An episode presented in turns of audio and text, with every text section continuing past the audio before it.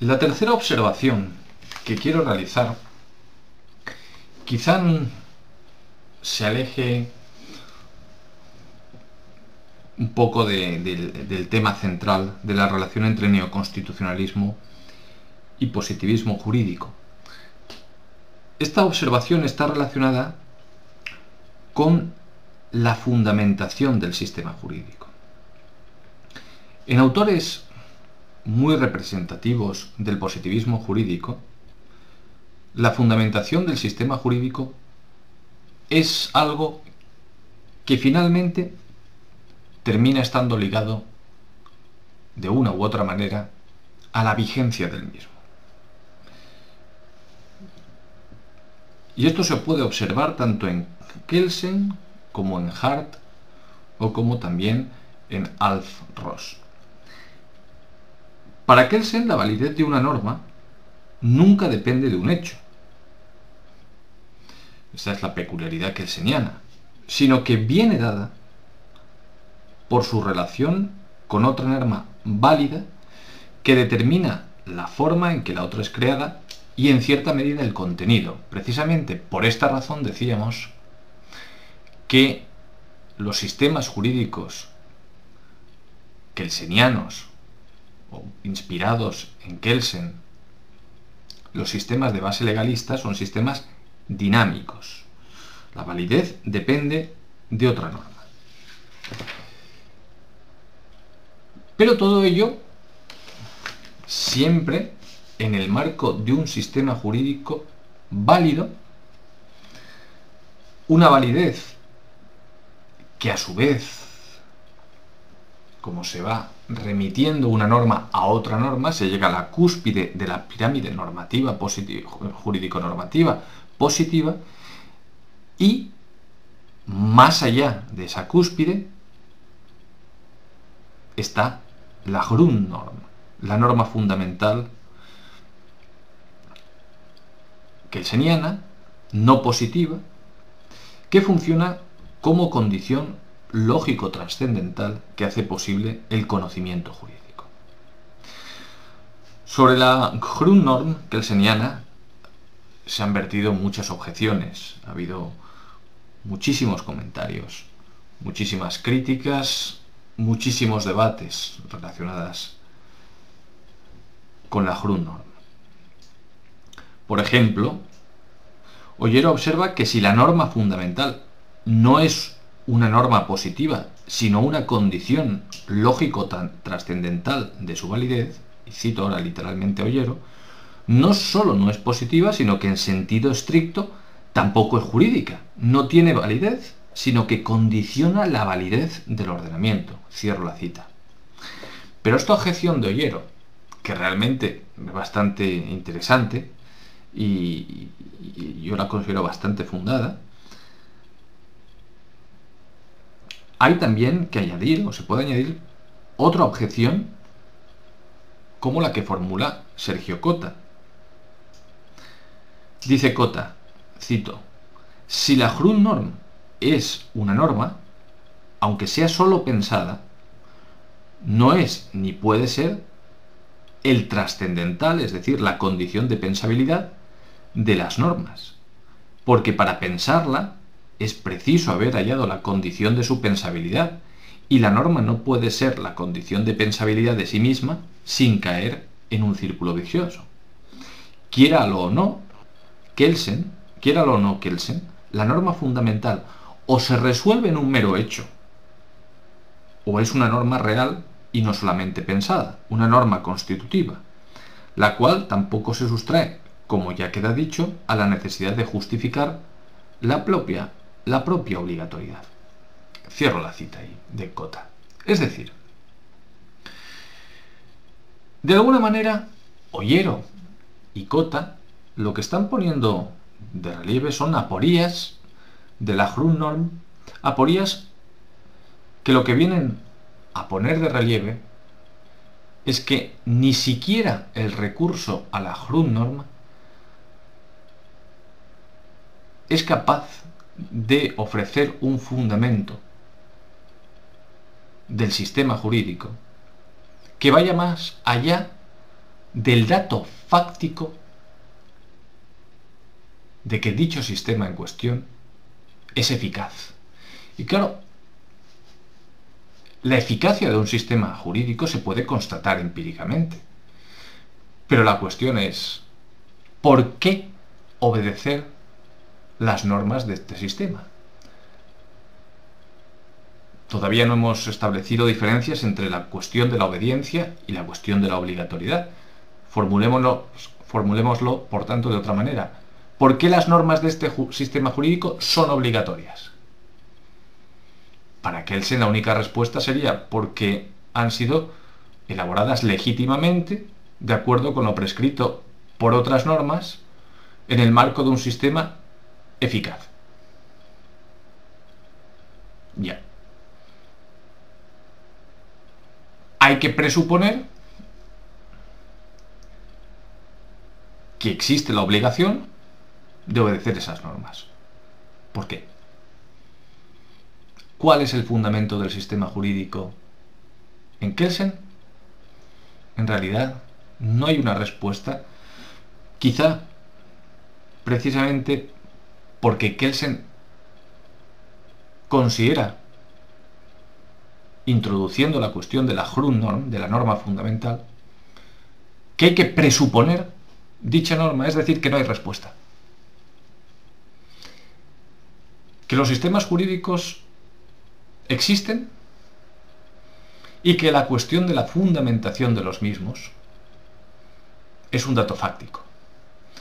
Y claro, eh, si lo que estamos planteando en este artículo es cuál es el fundamento de la obligatoriedad de la Constitución, de esa norma fundamental, ya no en sentido kelseniano, sino esa norma positiva que ocupa la cúspide en nuestros sistemas jurídicos, si lo que estamos planteando es la fundamentación de la obligatoriedad de la Constitución, lógicamente, las respuestas que cabe ofrecer en el marco del positivismo kelseniano son claramente insuficientes.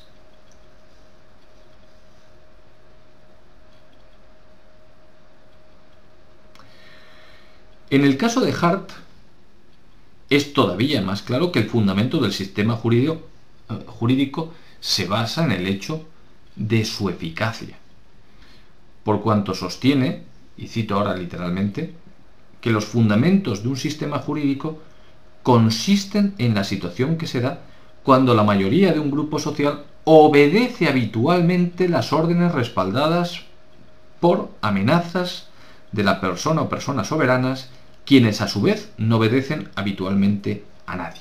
Cierro ahí la cita. Nuevamente vemos que el fundamento del sistema jurídico se mueve en el ámbito de la eficacia y por eso en el marco del positivismo jurídico se puede comprender perfectamente que la gran mayoría de autores que se consideran a sí mismos positivistas reiteren una y otra vez que el derecho es un fenómeno social. Y por último, por afrontar, abordar la cuestión dentro del positivismo jurídico, pero examinando un positivismo jurídico de raíz sociológica, como es lo característico del realismo jurídico escandinavo. En este terreno, Alf Ross, uno de sus máximos representantes, funda directamente el sistema jurídico en un hecho, porque dice que se puede hablar de derecho vigente, de, sistema jurídico, cuando y ahora empieza la cita de Alf Ross, Alf Ross, las normas son efectivamente obedecidas porque se las vive como obligatorias. Cierro la cita. Se las vive como obligatorias. Esto no quiere decir que sean obligatorias, que haya razones que permitan afirmar que dichas normas son obligatorias, sino que se constata un hecho nuevamente. Esta vez un hecho no sociológico, sino psicológico. El hecho de que se las viva como obligatorias es un hecho psicológico. Por lo tanto, el problema de las razones que justifican en términos de obligatoriedad las normas de un determinado sistema jurídico son científicamente eludidas. O en el mejor de los casos, terminan siendo remitidas al ámbito de la moral. Es decir, se trata de decir que la fundamentación del sistema jurídico no es en realidad un problema jurídico. El jurista que pretende aproximarse al derecho desde una perspectiva estrictamente científica, debe desentenderse de la cuestión de la fundamentación y debe aproximarse a la realidad jurídica como un hecho que es. Y por lo tanto las cuestiones de justificación, en el mejor de los casos, se remiten al terreno de la moral.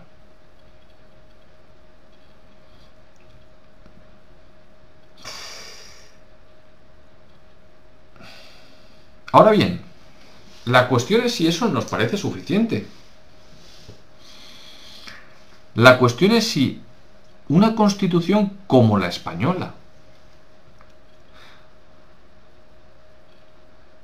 u otras constituciones contemporáneas pueden conformarse con eso, con limitarse a constatar su vigencia efectiva. Y no parece que eso sea suficiente en la medida en que nuestra constitución, al igual que la constitución alemana, expresa que la dignidad humana es el fundamento del orden político y además proclama valores superiores del ordenamiento jurídico. ¿Qué quiere decir esto? Pues que nuestra constitución, nuestras constituciones están aportando razones capaces de justificar o que tienen la vocación de justificar la obediencia a la Constitución y a las normas que se elaboren en el marco del respeto a los procedimientos de elaboración de normas previstos en la propia Constitución.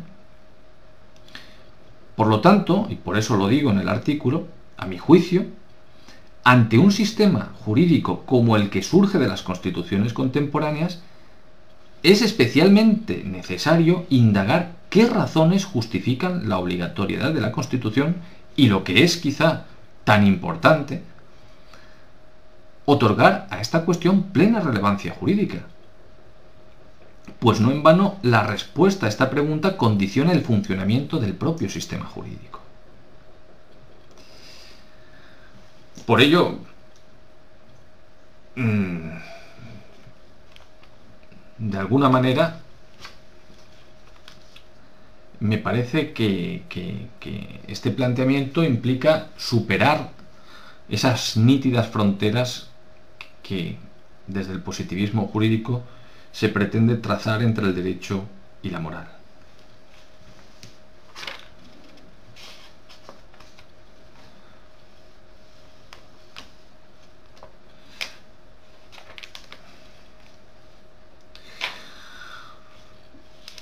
Eh, antes de concluir el comentario a este primer punto del, del artículo, me gustaría decir que a la hora de examinar la solidez, la fuerza de las razones que justifican la obligatoriedad de la Constitución y por tanto a la hora de ofrecer un fundamento material al sistema jurídico, cuando hacemos esto, no creo que estemos adoptando la perspectiva propia de un participante en el sistema, en el sentido de la posición que podrían ocupar un juez, un abogado o incluso el propio ciudadano. Cuando buscamos responder a la pregunta relativa al fundamento de la obligatoriedad de la Constitución, Lo que estamos abandonando es el reduccionismo nosiológico del positivismo jurídico,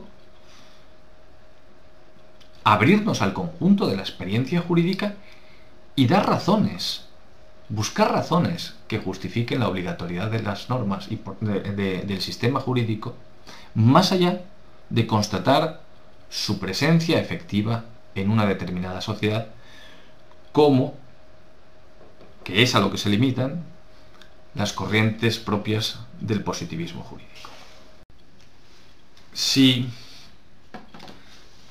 Las actuales constituciones rematerializadas y normativas, con fuerza normativa,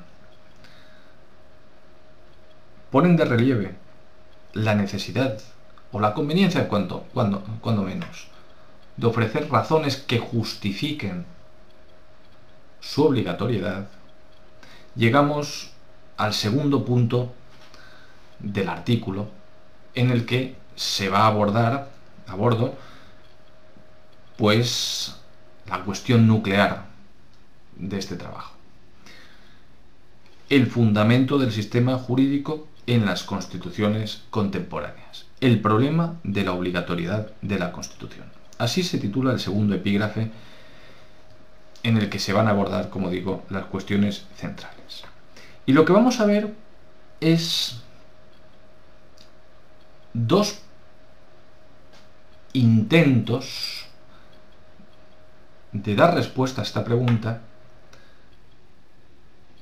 dos intentos fallidos, o a mi juicio, se trata de intentos insuficientes para dar cuenta de la obligatoriedad de la Constitución, de, de, la, de la Constitución, y finalmente, después de examinar por qué dichos intentos son insuficientes, examinaré, o mejor dicho, me posicionaré y ofreceré mi propia respuesta.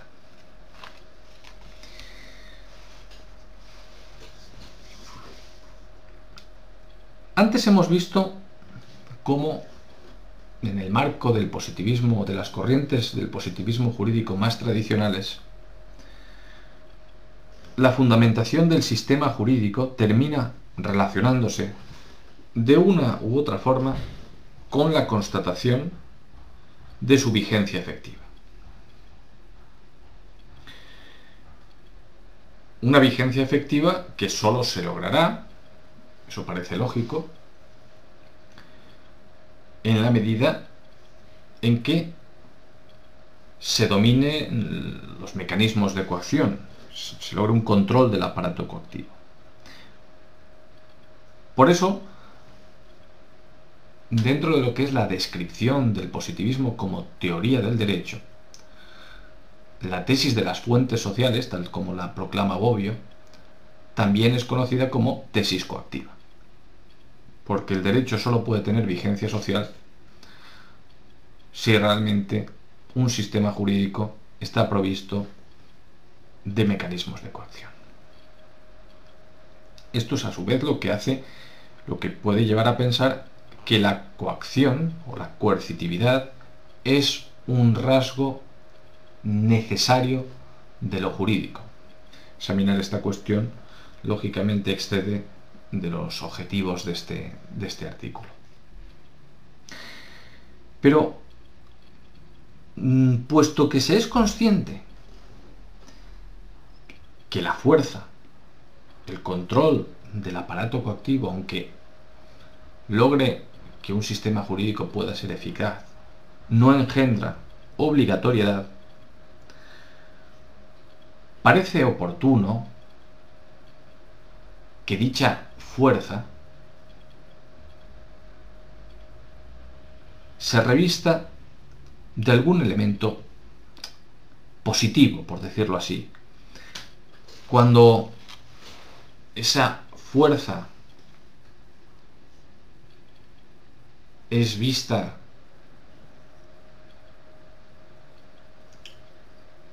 o es interpretada con razones, eh, es interpretada como algo que, es, que va más allá de la mera fuerza. Y hay razones capaces de justificarla, cabe hablar de autoridad.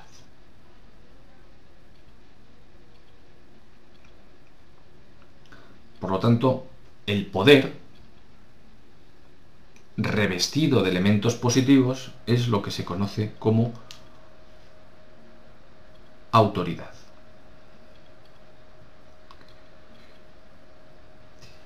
Y en este punto, las cuestiones entran en juego las cuestiones de la legitimidad del poder. Un poder aureolado de elementos positivos, un poder que goza de autoridad, es también, y aquí vamos a encontrarnos con un término mucho más familiar, un poder legítimo. Hablar de poder legítimo nos permite hacer una distinción o permite a los autores que vamos a examinar hacer una distinción entre obligación jurídica o legal y obligación política. ¿En qué radica esta distinción? En que la obligación jurídica consiste en obedecer las normas jurídicas de un determinado sistema jurídico vigente en un determinado país, con independencia de lo que prescriba. Es decir, el derecho jurídico positivo, válido, en tanto vigente en un determinado sistema jurídico, exige obediencia. Ahora bien, para suavizar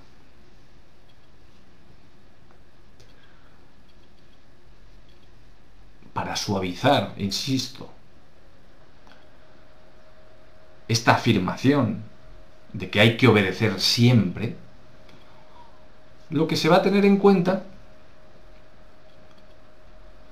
es que las normas elaboradas en el marco de ese sistema jurídico lo hayan sido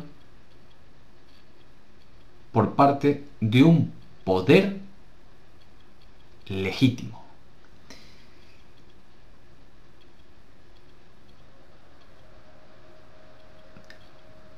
Si el poder que elabora las normas es legítimo, hay razones para obedecer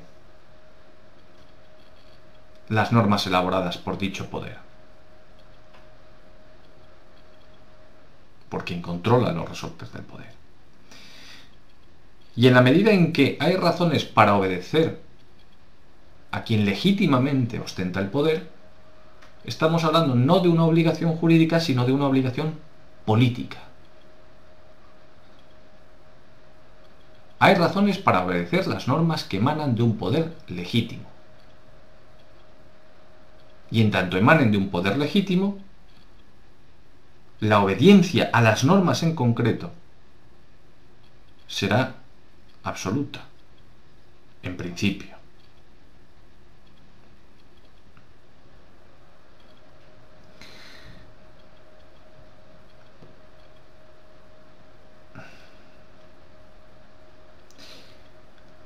En este punto, Eusebio Fernández, que junto a autores como Peces Barba llevan a cabo esta distinción de tal manera en que, por ejemplo, Peces Barba dedica mucha importancia a la cuestión de la relación entre derecho y poder. Y por ello incide especialmente en la importancia de contar con un poder legítimo que elabore las normas. Un poder legítimo que en su caso solo podría ser un poder democrático. Como decía, dice Eusebio Fernández, cito, la obligación política que tiene un ciudadano de obedecer las leyes de su país tiene mucho que ver con el tema de la autoridad. Cierro la cita. La discusión en torno a la autoridad, que es un problema central de filosofía política, trata fundamentalmente de las razones que justifican la obediencia al poder y lo convierten en legítimo, más que de la justificación del contenido de las normas dictadas por dicho poder. Atención porque aquí debemos ya hacer alusión y aclarar una distinción conceptual muy importante. La distinción entre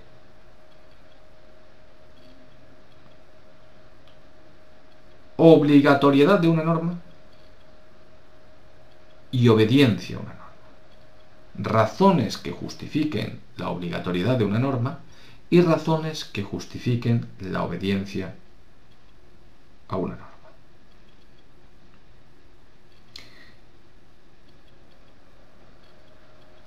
Sergio Cota considera precisamente que el recurso a la autoridad, es decir, hacer alusión a la autoridad que tiene el poder y que lo convierte en legítimo, por tanto, para dictar una norma,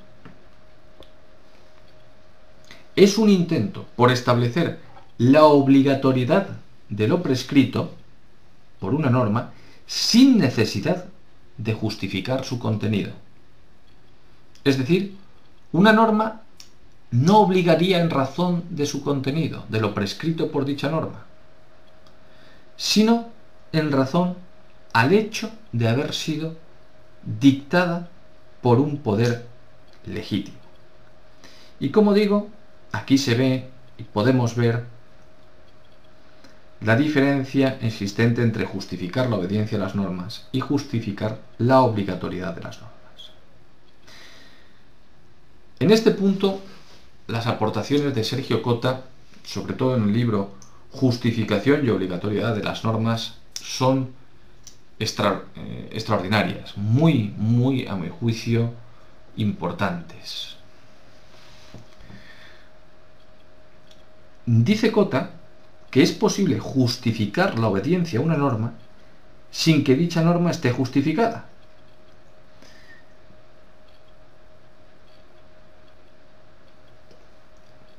El razonamiento se funda en argumentos que ya en su día aportó Kant. A mi juicio, lo más interesante es que se den cuenta de que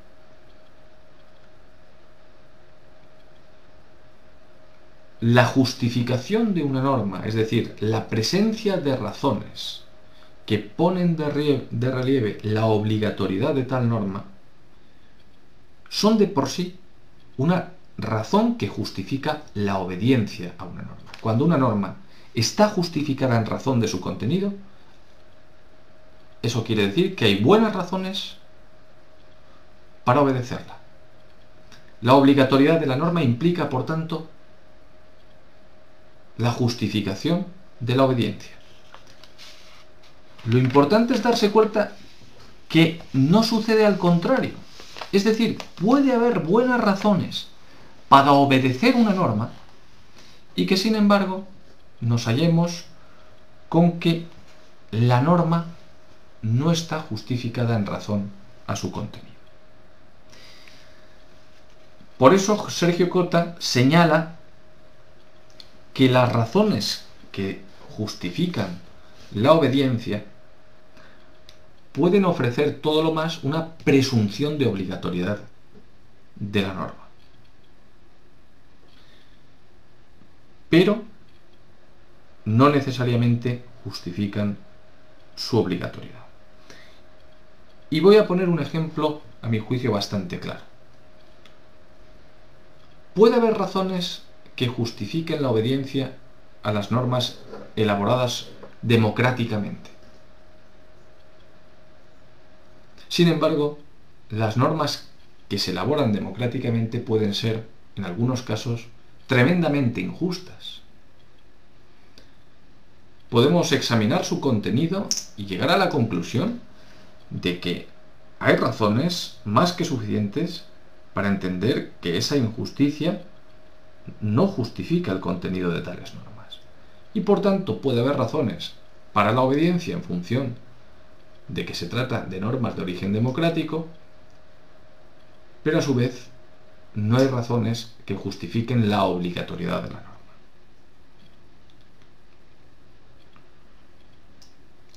La cuestión que nos podríamos plantear es, estamos hablando de buscar el fundamento de la obligatoriedad de la Constitución, en último término.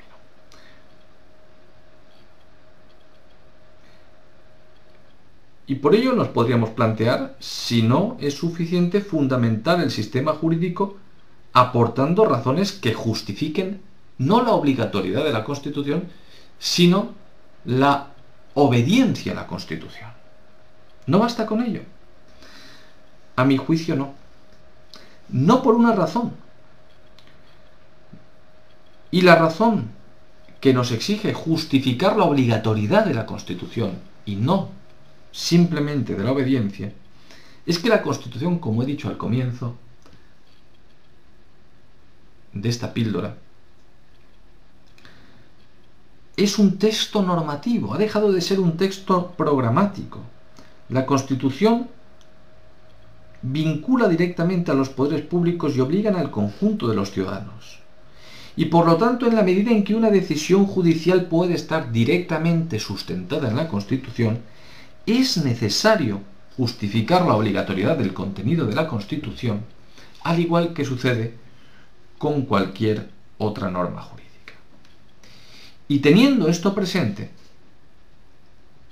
es posible afirmar que el hecho de que la Constitución sea una manifestación de la voluntad del pueblo español no constituye una razón que justifique su obligatoriedad, aunque esto sin duda es importante, y es la base de la legitimidad de la Constitución y una razón excelente para justificar la obediencia.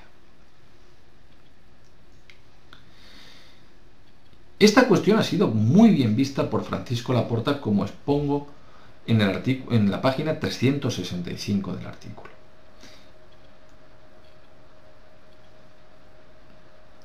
Y me parece que esto se puede leer detenidamente y podremos comentarla en la clase presencial.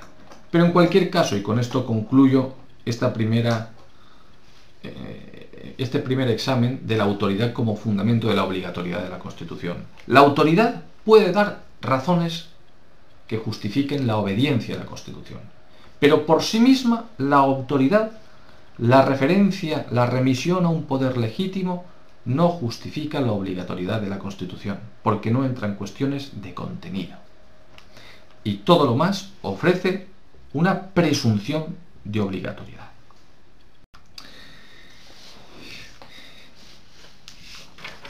Si la autoridad, entendida como acabamos de explicar, como poder legítimo, no es capaz de ofrecer razones que justifican la obligatoriedad de la Constitución, hay que buscar otros argumentos. Pero en la búsqueda de esos argumentos no olvidemos un dato fundamental. Cuando Cota explica los requisitos que deben cumplirse para poder afirmar que una norma está justificada, en último término, señala que el comportamiento prescrito por la norma debe ser en sí mismo aprobable. Por lo tanto, siempre estamos diciendo que las razones para justificar una norma y por tanto las razones para justificar o eh, para fundamentar, por tanto, la obligatoriedad de la Constitución tendrán que ser razones sustantivas. Y digo esto como pórtico a la crítica que se le puede realizar al intento de fundamentación de la obligatoriedad de la Constitución que realiza Robert Alexi a través de su recurso a la llamada teoría del discurso.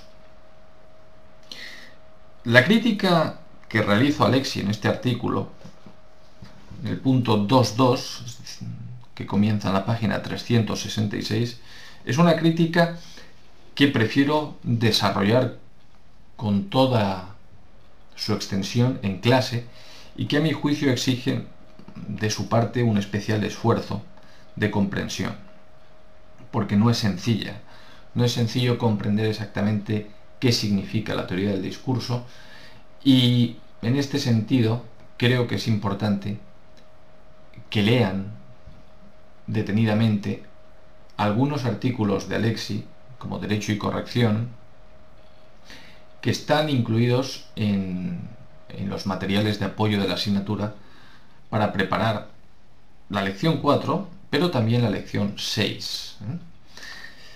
Especialmente quizá incluso la lección 6. Bien, el problema mmm, de la teoría del discurso como estrategia, por decirlo así, para fundamentar la obligatoriedad de la Constitución, radica en que la teoría del discurso remite, al igual que sucede con las teorías de base kantiana, a un ideal, a un ideal racional, en este caso, ese ideal constituye una situación ideal de diálogo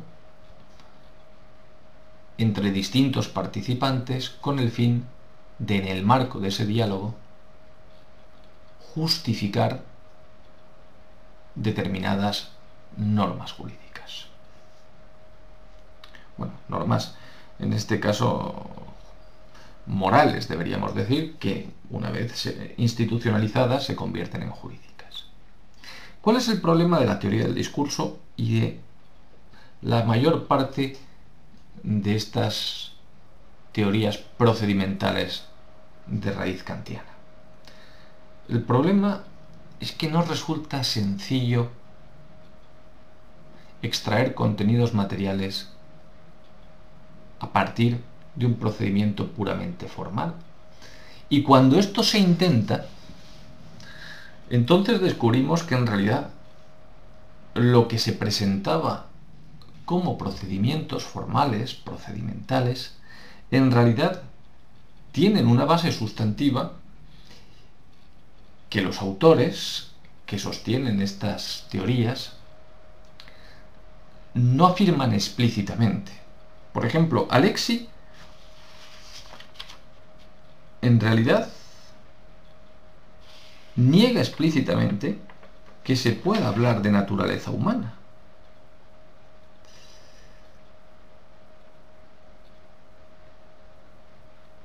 Lo niega explícitamente.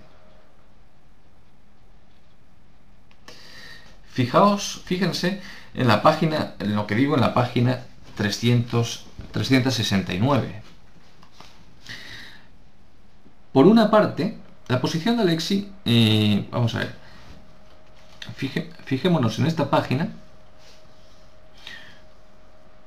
a partir del segundo párrafo, justo en la sexta línea. Ciertamente, eh, leo el artículo, como admite el propio Alexi, no se funda ningún deber argumentativo frente a nadie, pero a pesar de ello sostiene que, y cito a Alexi, cuando no existen circunstancias desacostumbradas como la crianza en completo aislamiento, debería ser fácticamente imposible no tomar parte en la forma de vida más general de los hombres, al punto de no hacer jamás un solo aserto, por trivial que sea, no exponer una sola fundamentación y no plantearse jamás la contrapartida de aserciones y motivaciones, la pregunta ¿por qué? Y ahí acaba la cita de Alexi. Claro. ¿Acaso no es razonable pensar que cuando Alexi se refiere a estas circunstancias propias de la vida humana, según la cual es imposible en nuestra vida no hacer una aserción, es decir, no sostener en un momento determinado que algo es correcto o incorrecto. Eso, cuando Alexi dice que no es posible prescindir de las aserciones, no tiene implícitamente una noción de naturaleza humana. Pues bien, la respuesta a esta pregunta es la que a continuación podemos encontrar en el artículo. Pues dice Alexi, cito, la teoría del discurso rastrea de ese modo en el potencial racional existente en la realidad humana. Ella persigue, en este sentido, ilustración sobre la naturaleza del hombre y se encuentra en eso, pero solamente en eso en la tradición del derecho natural. Cierro la cita. Uno podría pensar que está ya incluyendo cuestiones sustantivas en la medida en que hace referencia a la naturaleza humana. Pero sin embargo, sin embargo, esto es negado inmediatamente ante la posible acusación de incurrir en la falacia naturalista.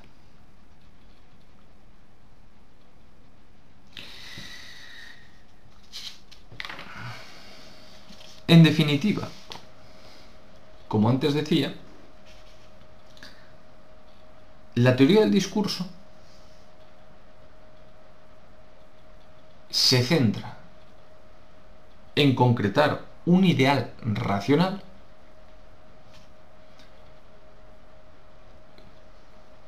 que va a servir, en la medida en que nos aproximemos al mismo, para justificar determinadas normas.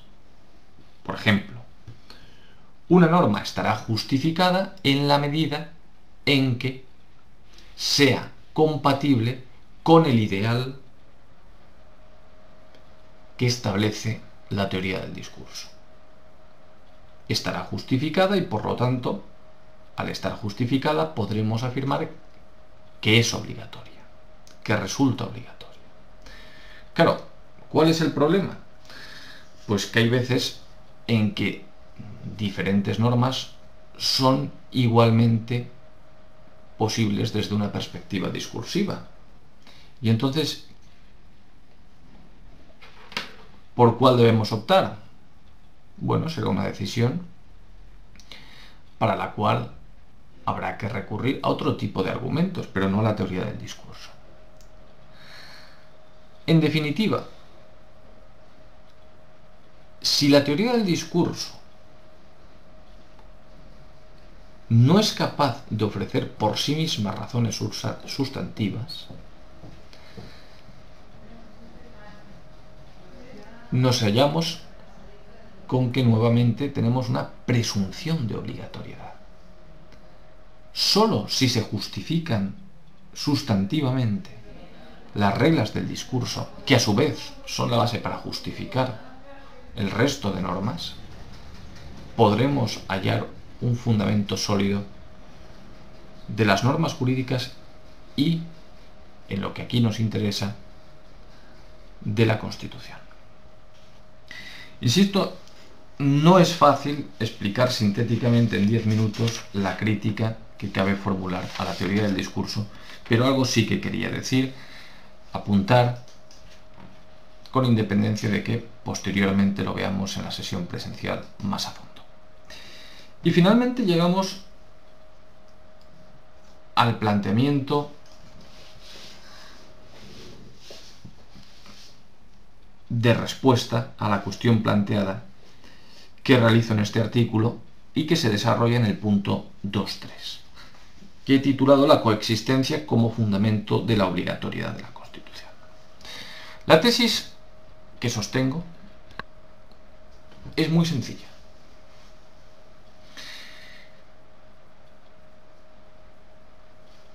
Parto de la posición de Sergio Cota, coincido con él en este punto, que consiste en afirmar que el derecho tiene como fin lograr una convivencia pacífica digna de seres humanos. Atención a esta última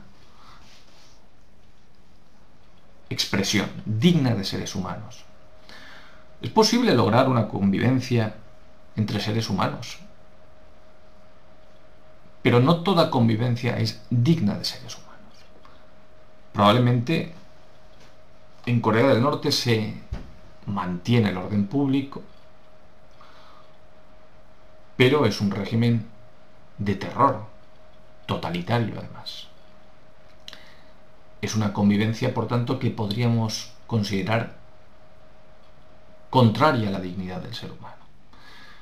Esto implica que necesariamente cuando hablamos de una convivencia digna de seres humanos necesitamos razones sustantivas, argumentos capaces de permitirnos justificar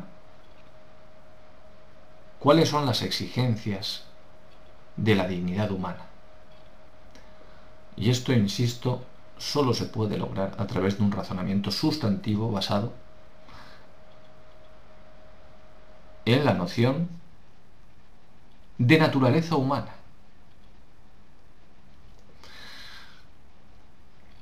Pues bien, si lograr una coexistencia pacífica digna de seres humanos es el fundamento ontológico, por decirlo en términos de cota, del derecho, cualquier norma orientada a lograr hacer posible esa coexistencia, podremos decir que está justificada en tanto favorece el fin esencial del derecho. Y especialmente aquellas normas que protegen bienes que nos parecen tan sumamente importantes, sin cuyo respeto sería imposible, absolutamente imposible garantizar esa convivencia. Y esos bienes tan importantes pueden identificarse con lo que hoy se presenta como derechos humanos, que incorporados a las constituciones constituyen derechos fundamentales. En la medida en que las constituciones modernas, en la medida en que nuestra constitución, por ejemplo, reconoce, garantiza efectivamente estos derechos fundamentales, podemos decir que su contenido está justificado y por lo tanto la Constitución, en la medida en que instaura un régimen político y un sistema jurídico al mismo tiempo, en el que el centro, la posición central la ocupan los derechos fundamentales, está justificada y por tanto resulta obligatoria. ¿Significa esto, y con ello salimos al paso de la objeción de Francisco Laporta, que no nos importa el hecho de que sea ratificada, haya sido ratificada por el pueblo español? En absoluto. Son cuestiones que hay que situar en su justo término. El hecho de que la Constitución haya sido ratificada por el pueblo español, o sea, obra suya, es una razón fundamental para exigir obediencia a la misma. Es una justificación de la obediencia, en la medida en que se nos presenta como legítima.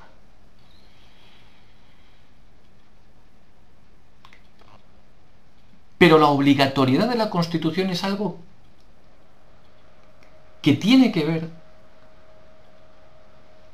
no con la voluntad democrática, sino con el contenido de la norma, y en este caso de la norma constitucional. que los españoles hubiéramos ratificado una constitución, pongamos por caso, totalitaria o autocrática, sin llegar a totalitaria, podría ser muy democrático, pero si esas normas violan, violaran, si esa constitución violara bienes básicos que consideramos, cuyo respeto consideramos imprescindibles para una convivencia digna de seres humanos, esa constitución, a pesar de ser legítima y poder aportar razones para obedecer a la misma, estaría carente de justificación en cuanto que sus contenidos serían contrarios a las exigencias propias del ser humano. Y esta es la idea básica. Es importante atender a las razones de contenido y también no es baladí que la Constitución haya sido ratificada o votada por el pueblo español.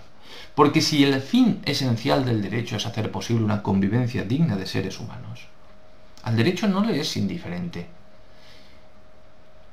que una norma, sobre todo una norma como la norma constitucional, haya sido ratificada por el pueblo español.